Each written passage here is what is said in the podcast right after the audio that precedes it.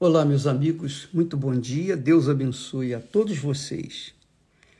Que o Espírito Santo, na sua infinita grandiosidade, misericórdia, compaixão, justiça, venha iluminar o entendimento de cada um de vocês, de todos nós, para que saibamos como nos comportar para que então possamos agradá-lo e ele então vir ao encontro das nossas necessidades.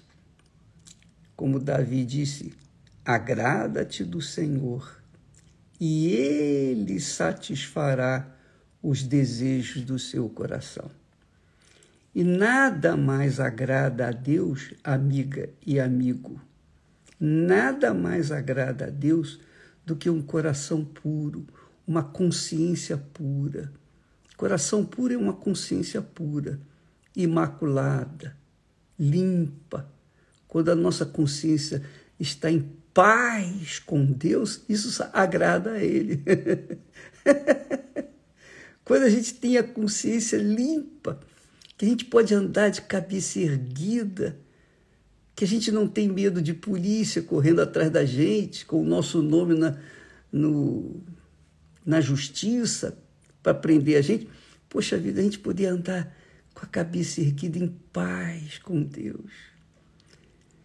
E o que que traz essa paz de Deus para nós? Que que, como é que essa paz é, é materializada em nós. Ah, minha amiga, meu caro amigo, a alma, quando está em paz com Deus, quer dizer, quando está limpa, isto é, a consciência está limpa, não tem nenhuma acusação, então a gente se encontra em paz com Deus. Obviamente, essa paz é a paz da alma, é a paz que todo mundo quer, mas nem todos aceitam, nem todos se submetem ou querem se submeter à vontade de Deus. Então, sobre isso que eu gostaria de trazer um pensamento para vocês é que enquanto houver uma consciência maculada uma consciência acusatória. Você fez algo errado, pecaminoso, você sabe que fez e que você desagradou antes de tudo, antes de você desagradar os outros, você desagradou a Deus. Então você cometeu um erro, um erro. E esse erro está aí dentro da sua consciência. Tal e qual Davi. Davi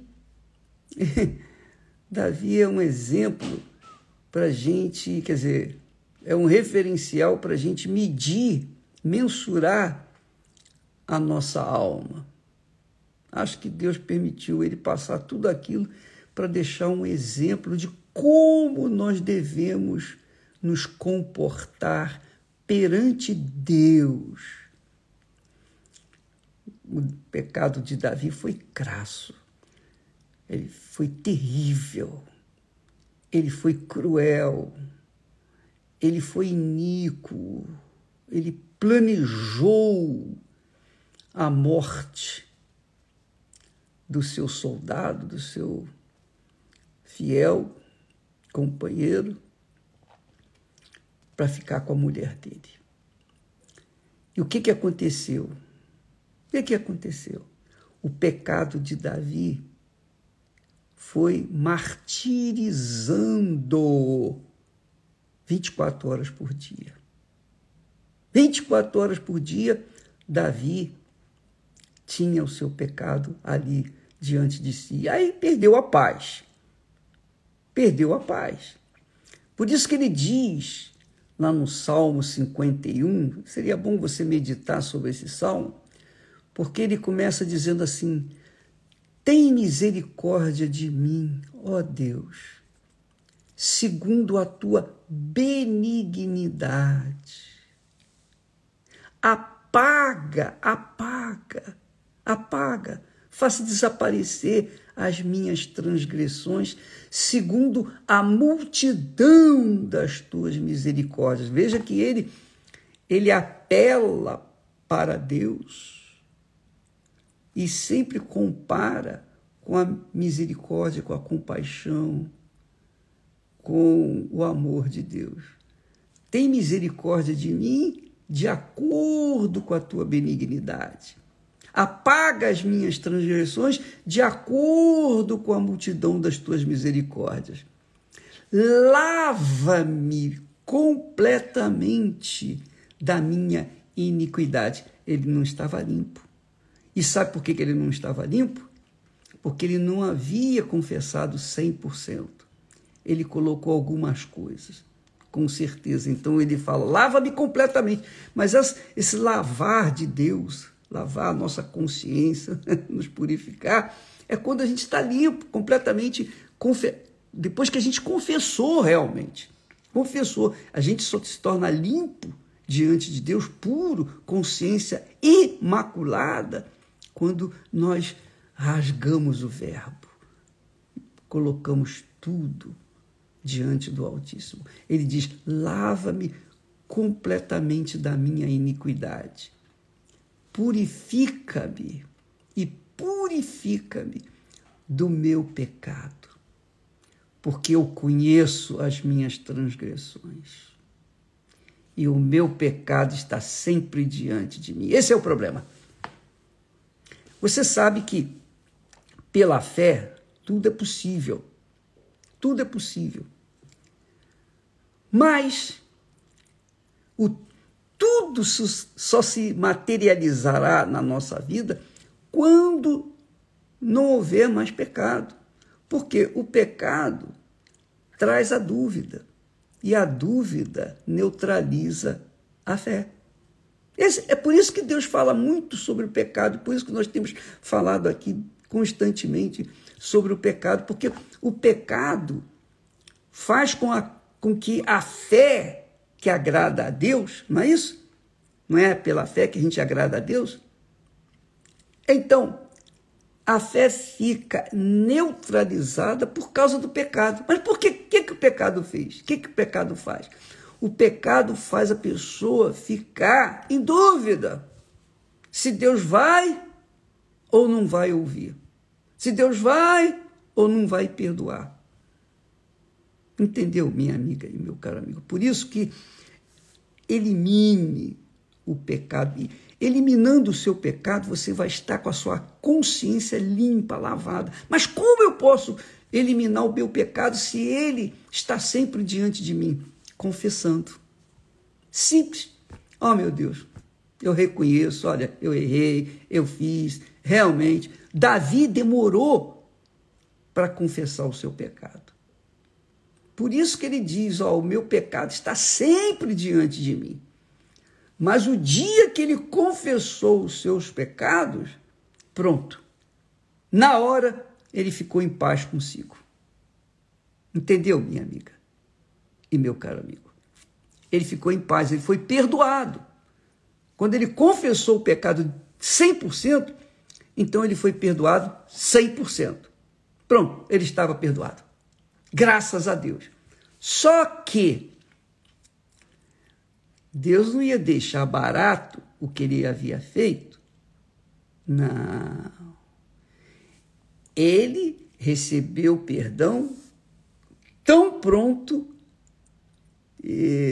tivesse confessado o seu pecado, ou confessou o seu pecado. Imediatamente, toma lá da cá, confesso o meu pecado, o Senhor me perdoa.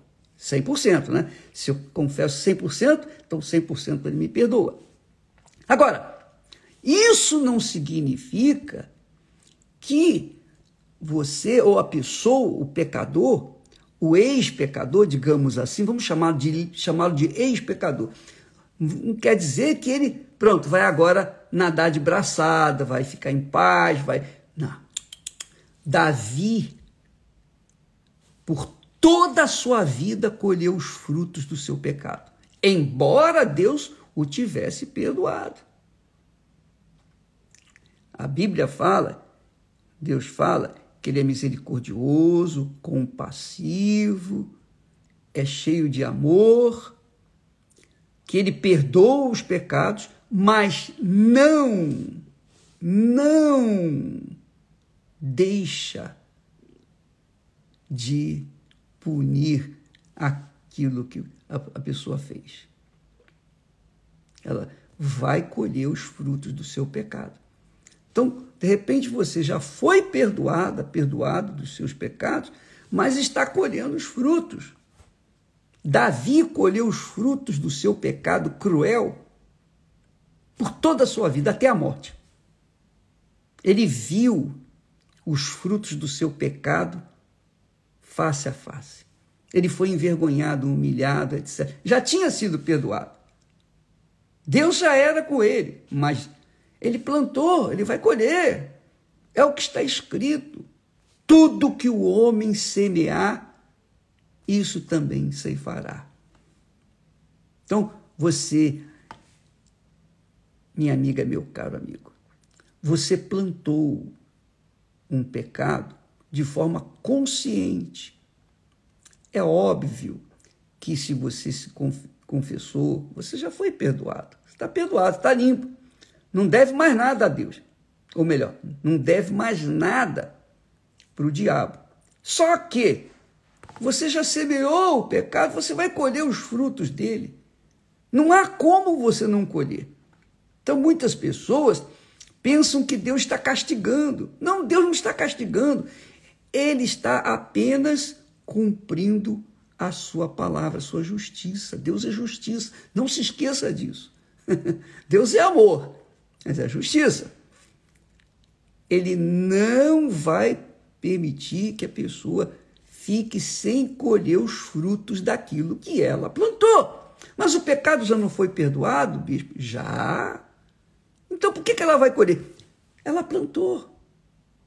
Ela plantou, não tem jeito. Não há como a pessoa se ver livre da colheita.